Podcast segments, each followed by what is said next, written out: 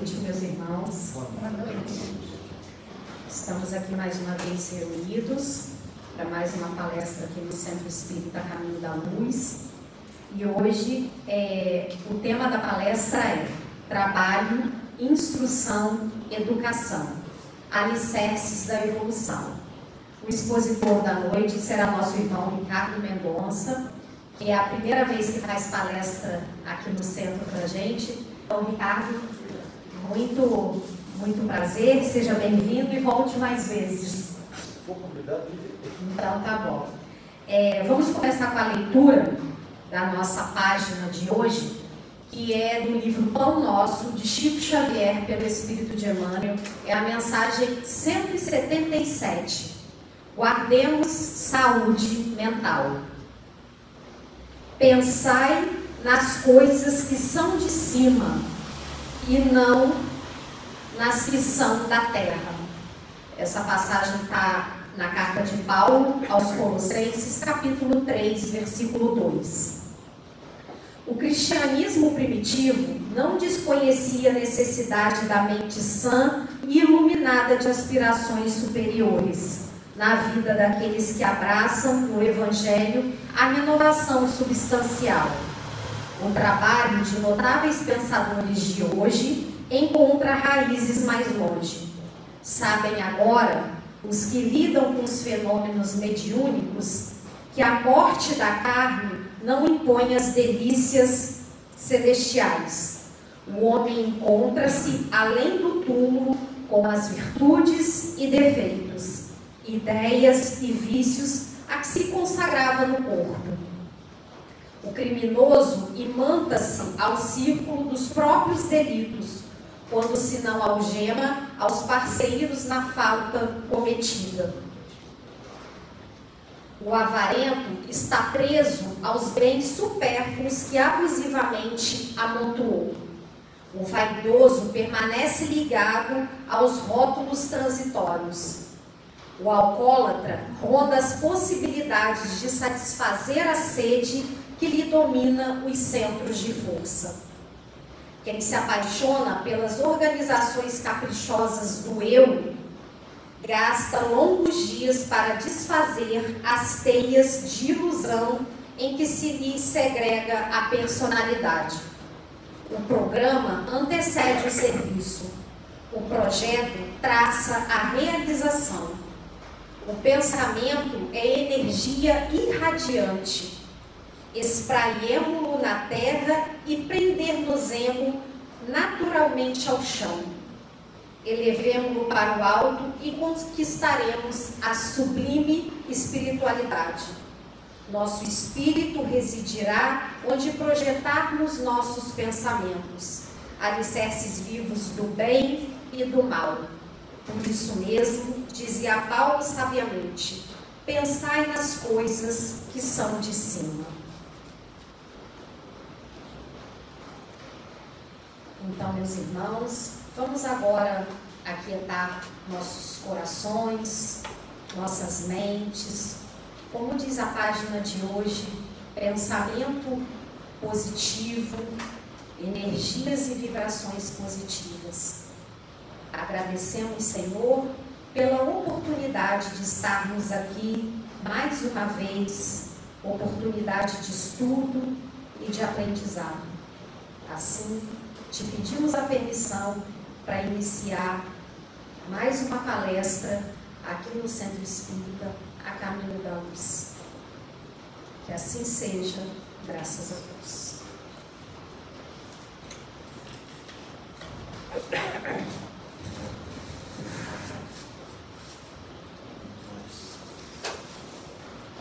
Boa noite a todos. Boa noite. Morram de inveja, eu posso, vocês não. Queria começar agradecendo a casa pelo convite. Eu nasci numa família espírita e durante muito tempo, se eu fosse usar uma terminologia dos nossos irmãos protestantes, eu fui um espírita desgarrado. Não que hoje esteja muito bom, não, tá? Se fosse o católico, ia falar que era um espírita não praticante. Aí eu comecei a me chamar eu mesmo de espírita de documento. aquele quando pergunta assim, qual religião? Você fala assim, espírita. Você ia assistir uma palestra, o auge da, da, minha, da minha religiosidade era quando vinha o Divaldo, aí você saía de lá achando que tinha virado um anjo, né? E assim foram passando os tempos, até que esse grande adágio, se você não vai de uma forma amorosa, você vai pela forma dolorosa. E a dolorosa não foi para mim, veio para minha filha. Então eu tive que voltar ao centro por causa de uma mediunidade precoce, ela com sete anos. E nessa casa que é o Chambala, eu tive ajuda para ela, tive ajuda para um outro filho, e no final das contas eu fui ajudado. Comecei a fazer um tratamento espiritual lá.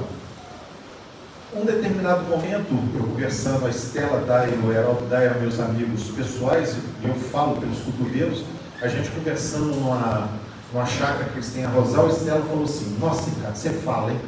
Eu falei, falo, né? Eu vou colocar você fazer os 15 minutos. Eu falei, é, pode colocar. Eu pensei que era uma brincadeira, né? Chega um belo dia no centro para fazer meu tratamento, ela pega um livro e fala assim, hoje você vai fazer os 15 minutos. Tomei um susto, peguei o livro, uma casa lotada, 70, 80 pessoas, e aí eu depois vou mostrar no copo como é que são as coisas, eu fiz o primeiro olhar para o que faltava, para a minha deficiência.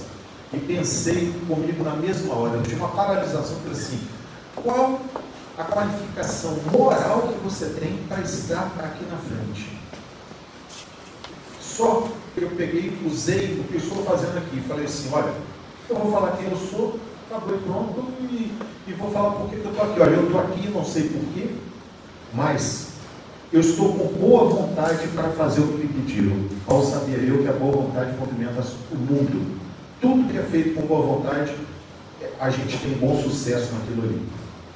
Então, eu comecei a fazer os 15 minutos, estava conversando com o Fabiano, eu tive duas emoções. Eu me senti bem pra caramba fazendo aquilo, morto de vergonha. Eu suei tanto que eu suei o pé. O suor escorria, caía pelo calcanhar dentro do pé, vocês imaginam. Por isso que eu uso preto, eu transpiro demais, não sou roqueiro. Mas eu transpirei tanto e eu senti uma coisa tão boa, ao mesmo tempo aquele incômodo que eu só fui perder algum tempo depois, escutando a Ana Maria Denigres, que é uma amiga, que é uma das dirigentes do Luzeiros do Mestre, que foi o segundo centro onde eu fui fazer palestra, que um dia, eu tinha uns três meses eu fazia palestra, mas me senti um impostor. Eu me senti um ator que não deixa um orador, um palestrante, um divulgador, não deixa de estar fazendo uma, uma determinada atuação. A gente tem que entreter essa plateia, tem que fazer uma série de coisas. A gente tem que trazer as pessoas junto com a gente. Então, ela virou e falou assim: vocês pensam que a espiritualidade trabalha com o que tem de melhor? Não, a espiritualidade trabalha com quem está disponível. Eu parei a palestra dela e falei assim: por favor, eu vou te abraçar, porque eu estou liberto agora. Aí eu entendi. Mas nesse meio tempo, eu fiquei louco para fazer os 15 minutos de novo. Mas aí você fala assim, poxa, eu não posso falar, né? Porque isso aí já é vaidade, isso aí já é, né? Você fica naquela luta interna, gostei pra caramba, tem que ser convidado. Graças a Deus me convidaram rápido. Fiz o segundo dia, fiz a terceira vez. E o Xandala estava muito desorganizado nessa época. Ele estava fazendo uma nova estruturação, as pessoas combinavam de fazer palestra e não iam. Eu fiz os 15 minutos e o palestrante não foi. Eu me senti o maior covarde, uma das coisas mais covardes que eu fiz na minha vida foi não ter falado assim, eu vou fazer essa palestra. Mas eu falei assim, vou me preparar. Próxima vez que não vier o orador, eu vou fazer uma palestra. Não deu tempo, lá era segunda e quarta. Na quarta-feira aconteceu a mesma coisa. Eu peguei o livro dos Espíritos e falei, agora não, agora chega. Peguei e falei assim, eu vou ler uma página aqui. Eu sempre, sempre fui muito afeito à leitura. Falei assim, sei ler, então eu vou interpretar o jeito que eu conseguir. Quem concordar muito bem, quem não concordar, a gente conversa. E fiz a palestra desses termos. Mas aí eu falei, agora eu vou preparar uma palestra. Aí eu preparei essa palestra. Toda primeira vez que eu venho a um lugar, eu venho com essa minha palestrinha. Trabalho, trabalho, instrução, educação, alicerces de evolução. Porque quando você quer fazer uma coisa, você quer fazer uma coisa bonita, não é verdade? Eu falei assim, vai começar pelo título, vai ficar uma coisa legal. Trabalho, instrução, educação, alicerces de evolução. E comecei a desenvolver isso na minha cabeça. Eu treinava isso embaixo do banheiro, gente, era um negócio alucinante. Eu fazia um negócio, mas eu não achava o começo. Né? Como é que começa o começo dessa palestra? Porque eu sempre quis fazer uma coisa do jeito que eu sou. Eu não sou uma pessoa séria, eu sou uma pessoa extrovertida, falo com os cotovelos, brinco demais da conta. Então eu queria trazer uma coisa leve para as pessoas. Porque as pessoas já vêm para o centro. Hoje, eu acho que uma grande parte já vem pelos caminhos do conhecimento, já vem pelos caminhos da, da razão, não vem com tanto sofrimento. Mas ainda é a nossa tônica. Vocês não têm ideia da falta que eu acho que todo mundo estava sentindo nesse ambiente, não estava? E quem faz palestra, então, essa energia ela é primordial. Eu comecei a fazer palestras online, mas é, uma, é um negócio tão assim. A gente sabe que é necessário, é o instrumento que a gente tem, então a gente tem que se contentar com aquilo ali. Mas não era fácil. Então a gente ter esse feedback de olhar para as pessoas é muito importante. Eu acho que essa pandemia, o maior ensinamento que ela trouxe para mim, que eu já sabia, que todos nós somos muito interdependentes, que a gente depende um dos outros, que a gente não fica sem o olhar do outro, sem até o julgamento do outro é importante para a gente. Então eu encontrei esse começo dessa palestra do carro, curso vestibular, não é Jabá, não estou ganhando nada do carro não, tá? tinha lá um banner enorme com essa história, a águia e o pardal. Quando eu li, falei assim, está minha palestra, está aqui. Então eu vou ler para vocês esse texto que estava lá. A águia e o pardal. O sol anunciava o final de mais um dia, e lá entre as árvores estava Andala, um pardal que não se cansava de, de contemplar. Nossa Senhora, esse negócio aqui de observar Ian, a grande área. Seu voo preciso, perfeito, gente, hoje eu não enchia seus olhos de admiração. Sentia vontade em voar como uma águia, mas não sabia como fazer. Sentia vontade de ser forte como a águia, mas não conseguia assim ser. Todavia, não cansava de segui-lo por entre as árvores para vislumbrar tamanha beleza. Um dia estava a voar por entre a mata, observar o voo de Ian, e de repente a águia subiu na sua visão. Voou mais rápido para reencontrá-la, mas a águia havia desaparecido. Quando levou um enorme susto, deparou de uma forma muito repentina com a grande águia à sua frente. Tentou conter seu voo, mas foi impossível. Acabou batendo de frente com o belo pássaro. Caiu desnorteado no chão quando voltou a si, pôde ver aquele pássaro imenso bem ao seu lado, observando. Sentiu calafrio no peito, suas asas ficaram arrepiadas e pôs-se em posição de luta. A águia, em sua quietude, apenas a olhava calmo e mansamente. E com expressão séria perguntou-lhe: Por que estás a me seguir, Andala? Queria ser uma águia como tua, mas meu voo é baixo pois minhas asas são curtas e vislumbro pouco por não conseguir ultrapassar meus limites. E como te sentes, amigo, sem poder desfrutar, usufruir de tudo aquilo que está além do que podes alcançar com tuas asas tão pequenas? Ah, sinto a tristeza enorme, tristeza muito profunda. A vontade é muito grande de realizar esse sonho. O pardal suspirou, olhando para o chão, e disse: Todos os dias Acordo muito cedo para vê-lo voar e caçar. És tão única, tão bela, passo o dia a observar-te. E não voas? Ficas o tempo inteiro a observar? Da Goiânia. Sim, a grande verdade é que gostaria de voar como tu voas, mas as tuas alturas são demasiadas para mim. E creio não ter forças para suportar os mesmos ventos que, com graça e experiência, tu cortas harmoniosamente. Andava, Bem sabes que a natureza de cada um de nós é diferente. Isso não quer dizer que nunca poderás voar como a águia. Ser firme teu propósito e deixe que a águia que vive em ti possa dar rumos diferentes aos teus instintos. Se abrires apenas uma fresta para esta águia que está em ti possa te guiar, esta dar-te-á a possibilidade de vires voar tão alto como eu. Acredita, e assim a águia preparou-se para levantar voo, mas voltou-se novamente ao pequeno pássaro que a ouvia atentamente. Andava, apenas uma coisa mais. Não poderás voar como a águia se não treinares incansavelmente por todos os dias. O treino é o que dá conhecimento, fortalecimento e compreensão para que possas dar realidade aos teus sonhos.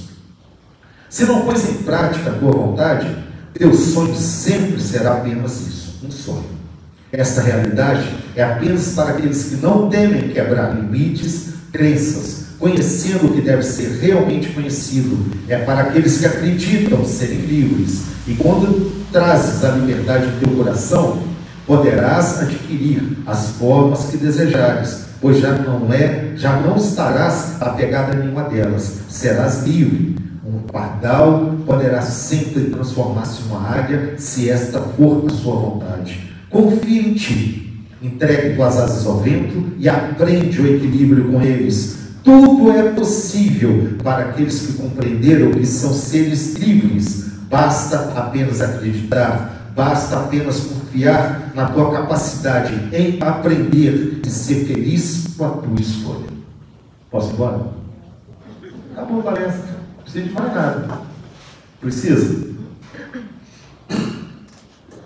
Uma das forças mais, uma das leis, uma força mais incompreendida por todos nós é a lei do trabalho. A gente tenta evitar o trabalho, que é uma coisa impressionante. Todo mundo que quer ganhar na loteria quer para quê? Para parar de trabalhar, não é verdade? E o trabalho é o nosso primeiro impulso. Somos criados todos na simplicidade e na ignorância, por isso que eu criei esse alicerce da evolução. Deixa eu pegar esse terceiro aqui. Eu fiz uma imagem mental do seguinte: eu saio da simplicidade e ignorância, como se estivesse um patamar aqui, e tenho que chegar na perfeição relativa, não é isso que ensinaram para a gente? Então, eu tenho um abismo aqui que eu tenho que transpor, então eu tenho que criar um viaduto, foi a imagem que eu fiz na minha cabeça. Então, esses alicerces, o trabalho, a instrução e a educação. Essas duas asas que nós temos que criar, como é a asa da intelectualidade, da racionalidade, do conhecimento, essa, o trabalho, é o primeiro impulso para a criação dessa asa. Se a gente voltasse 130 e poucos anos, sou muito ruim com esse negócio de tempo, mas vamos que seja 140 anos atrás, todos nós estaríamos aqui no escuro. Não teria luz elétrica. Esse aparelhinho concentra tecnologia de 50 anos, claro, que ela veio de todo conhecimento adquirido anteriormente. Mas a criação de conhecimento da último, do último século é uma coisa tão absurda que a gente não acompanha mais. Hoje, meu pai fica, meu pai fez 90 anos agora, dia 7 de agosto, ele fica admirado, ele fala, como é que pode? Eu falei, também não sei, nem quero saber. Isso é muito complexo, estou minimamente interessado. Mas qualquer coisa que você queira saber, você entra numa ferramenta de busca, procura instalar. Isso para mim é meu céu, meu inferno. Para quem é curioso eu sou, eu entro no YouTube, eu quero fazer tudo. Já fiz aliança de moeda, já fiz luminária, já fiz. Eu falei assim, eu tenho que parar. Cozinha, então, não é por isso que eu estou com essa barriga. Porque tudo que eu vejo na cozinha me dá vontade de fazer, eu vou fazer. Então, é uma ferramenta que concentra. Hoje, o que a gente menos faz isso aqui é o quê? Falar, não é verdade? Hoje, acontece uma coisa lá no Afeganistão, o Talibã está tomando poder lá, a gente sabe, dois segundos depois a gente sabe aqui, a gente vê ao vivo as pessoas tentando fugir. Então, a tecnologia, essa asa do conhecimento, nós tivemos uma evolução absurda, mormente, se a gente olhar esse último século. Nós colocamos um homem na Lua, nós mandamos sondas para fora do espaço da, da, nossa galáxia. Então, quer dizer, é uma coisa impressionante o que nós crescemos intelectualmente. Só que a outra asa, a nossa asa, que é a nossa moralidade, ela ainda está bastante depenada. Eu sempre vejo a minha igual aquelas galinhas do pescoço pelado. Mas não estou realmente preocupado, porque eu sei que tudo vai chegar a um termo. E que se eu tiver inteligência apropriada, eu acelero esse processo tomando boas decisões. Num determinado momento, escondido lá atrás do tempo, eu recebi um atestado, estava escrito, vou usar o nome atual, Luiz Ricardo Mendonça Silva, quando tem o nome todinho, ou é credor ou é a mãe da gente, segura na mão de Deus e vai, né? Porque não tem jeito. Mas está lá escrito, você a partir de agora, você é um espírito humano. Mas como assim? Por que, que eu sou um espírito humano? Porque eu te dei um grande presente. Eu te dei a capacidade de colocar um mais um e achar que é dois. A capacidade de raciocinar, de pensar. Eu estou te dando um segundo presente. Qual é esse segundo presente? Eu estou te dando o direito a você escolher o que você quiser para a sua vida. Maravilha, né? Mas, aí veio mais. Tem uma outra coisa. Você vai raciocinar, você tem direito à escolha, mas você tem responsabilidade sobre toda escolha que você fizer. Gente, eu faço palestra há 12 anos.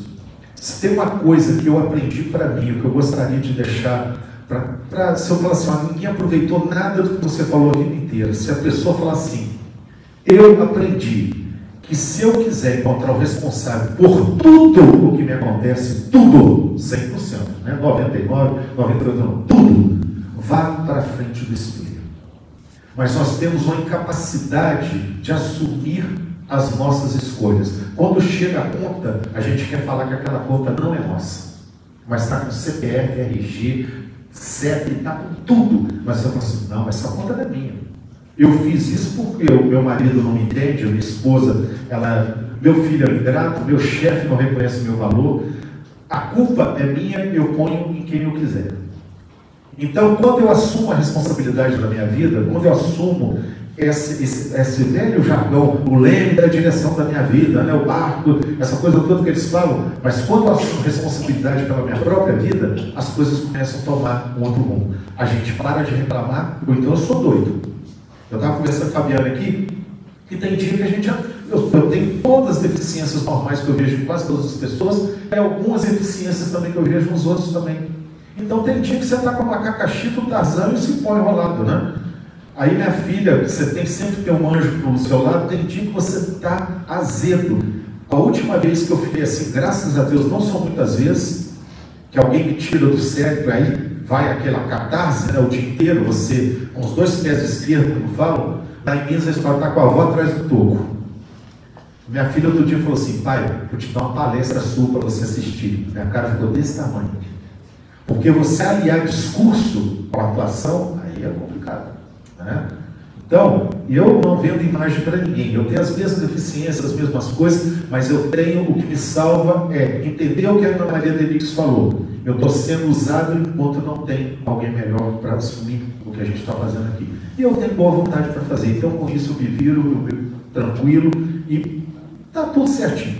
Então, a gente vai tentando se melhorar a partir da compreensão que eu não tenho de quem reclamar, eu já sei que o responsável sou eu. Então a gente cresce. Trabalho é um desses componentes desse meu concreto para erguer esses pilares. O trabalho, ele mexe com a intelectualidade. Todo mundo que trabalha quer fazer o trabalho mais rápido para poder ir embora mais rápido. Então isso mexe com a sua capacidade. Ou então, mesmo que não queira ir embora mais rápido, ele quer produzir mais, e sem produzir mais, ele ganha mais. Não é assim que a gente faz? Cada um faz o seu trabalho da sua forma, forma que ele acha que aquilo rende mais, que aquilo é mais eficiente, que aquilo fica mais perfeito. Se não é assim, a gente tem que repensar a forma que nós estamos fazendo nosso trabalho. Porque é para ser assim: o mais rápido, o mais eficiente e o mais perfeito possível. Isso, a nossa racionalidade é que vai dando. Então, através do estudo, através da leitura, através de todos os meios de informação que nós temos à nossa disponibilidade, a nossa geração, eu, eu falo, nós somos privilegiados nós pegamos todo esse processo do começo da, da, da era digital, que às vezes muitos de nós, eu estou nisso, eu falo que eu sou um analfabete, né? eu não conheço, mas aproveito o que dá para aproveitar disso daí. Então nós somos muito privilegiados. Hoje, o grande problema da educação, da educação para os nossos filhos, que é um dos outros pilares, é saber quais os limites a serem postos dentro dessa tecnologia. Eu vejo, não estou fazendo crítica, quando eu estou fazendo crítica eu falo, tá? Eu vejo muita gente usando o celular como babá. Então, eu falo assim, olha, eu não tenho filho pequeno agora, então eu não vou fazer exercício de julgamento, porque eu não estou. É um outro momento, é outra coisa também. A gente não sabe se isso é necessário para o desenvolvimento dessas crianças. Eu tenho um neto agora que vai, vai fazer um ano em outubro, que você olha, você fala assim, gente, como é que pode o desenvolvimento dessas crianças? Eu lido com filhos de paciente, eu sou dentista, que alguns assustam a gente pela intensidade que eles têm no olhar, como que eles olham para a gente, as perguntas que eles fazem. Então você vê que é uma inteligência diferenciada. Só que aquilo é adquirido, que a pessoa fala assim, Ah, ninguém nasce sabendo. O espírita que fala isso dá vontade de perguntar pessoas dele. Porque todos nós sabemos o que um dia a gente aprendeu. Todo mundo entende que no processo de instrução é o processo onde o meu universo ele é expandido. O universo de cada uma das pessoas que está aqui é completamente distinto, nem melhor nem pior.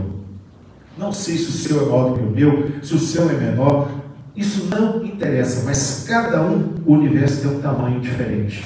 Todo mundo já escutou isso, né? O universo tem um tamanho do nosso conhecimento. Vocês concordam com isso? Mas quando falo isso para a gente, eu sempre falei assim, será que isso é verdade? Então eu vou propor um negocinho para vocês, porque está todo mundo muito caladinho aí, todo mundo muito parado, olhando se está aterrado.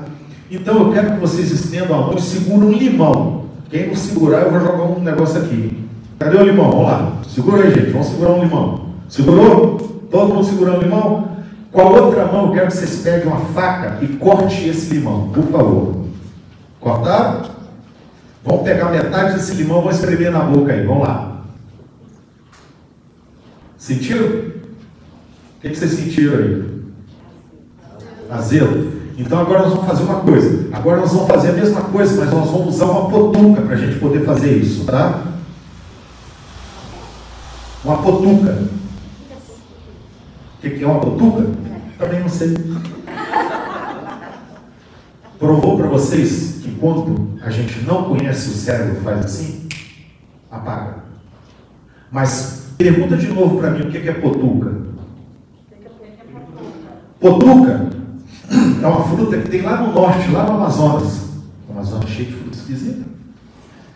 Ele parece, potuca parece muito uma laranja. Por dentro ela é da cor da melancia.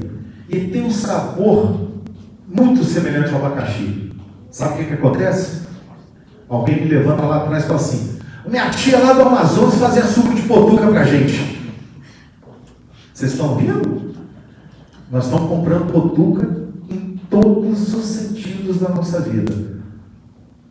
O marketing vende potuca, religiões, e eu vou fazer essas religiões aqui com grande grau de crítica, tá? Entendo religiões vendendo potuca para gente, vendendo realidades que não existem. Então são irrealidades no final da. Né? Se é a realidade, ou a gente não vê isso aí. Nós estamos vendo isso aí a todo momento. Vendem valores, vendem conceitos, vendem tudo. Qual é a mulher mais bonita do mundo? É uma brasileira. Quem é? Gisele Bündchen, não é isso? Faz favor, gente. Olha um pouquinho para o lado, olha para trás, faz favor. Olha para o outro. Vocês estão vendo alguém parecido com a Gisele Bündchen aqui? Estão vendo? Um homem bonito, oh, Rodrigo Hilbert, né? Olha aí para o lado, vê se vocês viram algum Rodrigo Hilbert aí. Nós somos um bando de gente feia, né? Somos? Claro que não. Mas eu tenho paciente que come essa potuca, que fala que a pessoa para ser bonita tem que ser magrinha. Uma coisa, eu não estou defendendo gordura, não estou defendendo obesidade. Menino, depois que eu peguei esse negócio dessa corona, tem hora que as palavras fogem, mas é uma coisa impressionante. Eu tenho que parar e respirar, tanto escrevendo como falando. Então, eu não estou fazendo apologia disso, mas eu estou falando de estereótipos que criam para a gente e que a gente aceita. Nós aceitamos verdades dentro da política, criam potucas. Porque se você não conhece, alguém pode criar essa realidade para você. Então você vê que quem detém conhecimento detém poder violento. Vocês imaginam que no tempo antigo, dentro de uma tribo, o cara que conhecia as manhas de cação, javali, de fazer um remédio, como é que eles dominavam a tribo? Porque sem aquele lá que cozinhava, os outros morriam de fome. Então eles escondiam o conhecimento, né? E lá falou assim, só eu que sei, que enquanto só eu souber, todo mundo tem que comer na minha mão. Nós estamos vendo isso ser feito desde a história, quando o homem nasceu aqui nessa, foi, surgiu aqui na face da terra, a gente vê esse jogo de poder através do conhecimento. Por quê? É uma desvirtuação do entendimento do que é a instrução.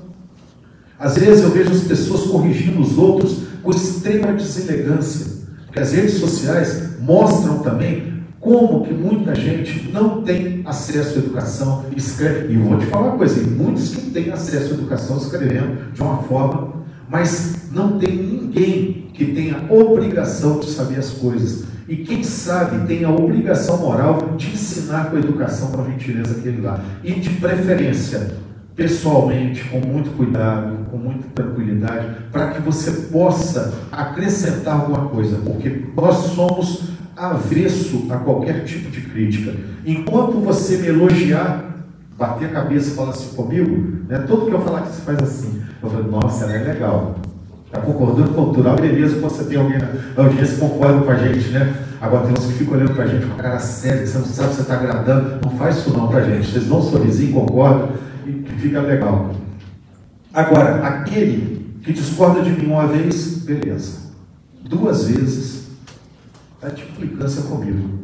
Três, quatro, cinco, o que, é que ele é? Nossa, que cara nojento. A gente não pensa assim, não age assim? Questão de afinidade, questão de. É, é a lei de atração e lei de repulsão. Os que pensam iguais a nós são nossos amigos. Os que pensam o contrário são nossos adversários. Não vou nem usar a palavra inimigo, porque é muito pesado. Mas seria de extrema inteligência que a gente tivesse paciência para escutar o contraditório, porque muitas vezes a minha forma de entender, de enxergar o mundo, ela vai estar equivocada. E se eu tivesse um pouquinho só de inteligência para escutar o que, que o outro está falando, isso é parte do meu processo educativo, que eu separei de instrução e de educação. Eu aprendo, é o processo de instrução. As instruções, o processo instrutivo, eu vou para a escola para saber como que eu faço com as coisas. Então eu aprendo a ler, eu aprendo a somar, eu aprendo as operações básicas matemáticas, para que eu possa desempenhar amanhã alguma atividade laboral, algum trabalho. Isso é instrução. Então você aprende a cozinhar, você aprende a fazer uma série de coisas recebendo instruções. Por isso que eu não instrução. Educação é um processo muito mais avançado. Hoje, uma grande parte das famílias, eu estava vendo isso aí, a alegria de quando essas crianças voltaram para a escola, para as mães ficarem, os pais, né, nas mães, ficarem livres dos filhos. Os pais não aguentam os filhos. Como é que pode uma coisa dessa? Eles querem que o professor eduque o filho. O professor pode, eu acho que pode e deve ser um coadjuvante dessa educação, porque ele dá disciplina, ele impõe normas, ali destruir essas criaturinhas. Por isso que hoje você vê o estado de coisas que nós estamos passando. É, é muito complicado, muito difícil. Então, eu tenho a minha areia, eu tenho o meu cimento, eu tenho a minha água para poder fazer esse concreto, para poder erguer esses pilares. Então, é necessário. Kardec. Vixe, Maria, foi rápido demais a conta. Então, Kardec fala: Espíritas, amai-vos e instruí-vos, verdade? Então é necessário que eu tenha, para esse concreto, eu tenho areia, pedra e cimento. O que, que está faltando? Para poder fazer o meu concreto? Água. Então eu vou contar uma historinha para vocês, para vocês saberem o que é água. Um alpinista, um alpinista aquele cara maluco que vê uma montanha que quer subir lá para, né, mas tudo bem. E ele era um cara que louvava a Deus sobre todos os aspectos. Sobre todos os aspectos ele louvava a Deus. Senhor, muito obrigado por isso, muito obrigado por aquilo. Ficava naquela rasgação se anda com Deus na água. Um dia, ele sobe essa montanha e, contrariando regras de segurança, ele subiu sozinho tanto o alpinismo quanto o mergulho, nunca se deve fazer sozinho, né? É um risco muito grande. E ele veio subindo, e esse era um lugar que tinha uma alteração de clima muito forte. A noite chegava congelante. E ele ficou no alto dessa montanha, contemplando e agradecendo a Deus. Senhor, muito obrigado pela essa visão maravilhosa que tem aqui. Tudo bem que quando ele deu por si, ele já estava atrasado para descer. Todo alpinista tem uma corda de segurança mas ele veio com uma pressa inibida da perfeição, ele não cuidou da descida de tanto cuidado, chegou num determinado momento, a escuridão muito forte, já começando muito frio, ele perdeu o controle das mãos, saiu da rocha e ele caiu em queda livre. Até o momento que a corda segurou e deu aquele impacto na coluna e ele desmaiou, ficou desmaiado por algum tempo. Quando ele acordou, ele segurou a corda e começou a falar: Muito obrigado, Senhor, muito obrigado. Eu agora estou nessa situação que não enxergo nada, eu não vejo nada. Eu, né, o que, que pode né, fazer? Aí veio a voz de Deus, né? Para mim a voz de Deus do Cid Moreira. Nunca vou desassociar isso. Ele veio e falou assim: Ó, oh, meu filho, muito obrigado. Você sempre me elogiou, você sempre esteve aqui comigo. Então, agora, em verdade, em verdade, vos digo: pega essa faca que está atrás do seu bolso e corta essa corda. No outro dia de manhã, não chegou no acampamento, as pessoas saem para buscar. E qual foi o espanto do grupo de busca quando encontrou ele morto, congelado, agarrado a essa corda a três palmos do chão? O que, que faltou? Fé. A fé é essa água. E a PAC, movimentos concretos, toda uma palavrinha que a gente usa muito, estamos aprendizado e vamos demorar muito para aprender, que é o tal do amor. Então, através do processo de trabalho, da gente exercendo as nossas funções com, com carinho, com boa vontade, com educação, a gente vai adquirir conhecimentos, vai mexer nessa parte intelectual através da leitura, através de um filme, através de uma palestra, todos os meios de informação que nós temos. O nosso processo de instrução. O nosso processo educacional, ele vem da, do nosso entendimento do que é a lei natural, do que é a lei divina. E nisso a gente tem um grande fator de referência. Si mesmo. Está na dúvida do que é bom? Eu gostaria para mim, é tão fácil de entender, tão difícil da gente fazer essa, essa paradinha, né? Então, meus amigos, é, é, com essa mensagem, né, que a gente tem esse pouco tempo para poder desenvolver esse tema, né? Mas basicamente é deixar essa certeza que tudo caminha de forma tranquila, justa, dentro do seu tempo, mas que nós podemos, podemos e devemos aproveitar toda e qualquer oportunidade de ser útil, de aprender, de trabalhar em prol de nós mesmos, dos nossos semelhantes, porque quando eu realizo meu, meu serviço com amor e dedicação, fatalmente eu estou favorecendo a mim e aquele que está sendo tratado por mim, no meu caso, e de todas as formas de trabalho que nós temos. Então eu tenho que fazer uma oração, né? Isso, pré. Então eu pedi para ela, eu comento umas poesias, viu gente? Então hoje eu vou fazer um negócio um pouco diferente aqui. Deixa eu ver se eu consigo aqui. Então parece que eu tenho que chamar o pessoal dos fascistas, é, né? Isso. Os fascistas, eles vêm aqui para frente, né? É, fica em volta. Vamos tranquilizar nossa mente, vamos agradecer por esse momento de tranquilidade, esse momento de paz que estamos aqui, a oportunidade de trabalho, para que nós possamos voltar para os nossos lares mais estabelecidos, com mais tranquilidade, com mais confiança. Nós somos o projeto mais perfeito de Deus. Deus é perfeição absoluta, então nós não podemos dar errado. Nós estamos destinados à felicidade, à perfeição. Viagem. À noite vem aplacar todas as dores, mostrar que os nossos maiores temores são nossa própria criação. Traz consigo silêncio e a paz. Nos faz refletir que quem quer vai e faz, que reside em nosso íntimo toda e qualquer solução. As estrelas que brilham na madrugada são reflexos das nossas infinitas moradas estágios dessa incrível jornada de contínua evolução. Não deveria haver espaço para angústia ou qualquer medo, pois para ninguém é segredo, somos destinados à felicidade e à perfeição. A jornada, claro que é longa, pode muito demorar. Portanto, relaxe e comece essa incrível viagem a desfrutar, pois é mais importante o trajeto do que a própria destinação. Mantenha a fé, a confiança e o bom humor são antídotos perfeitos para todo sofrimento e espécie de dor. Basta ter sempre em mente esta convicção. Tente agradecer ao invés de reclamar. Pois tantos não gostariam de estar no seu lugar se lhes fosse dada essa opção. Sorria, seja gentil, educado. Quanto menos esperar, tudo ao seu redor terá mudado. A felicidade sempre esteve ao alcance da nossa mão. Pai de amor e bondade, agradecemos por esse momento de tranquilidade, de paz, de reflexão, pela oportunidade de trabalho junto aos nossos irmãos aqui nesta casa de caminho e uma nova oportunidade a gente possa estar aqui juntos, reunidos, todos com saúde e bastante felizes. Que essa é a vontade do Pai, com certeza. Muito obrigado, gente.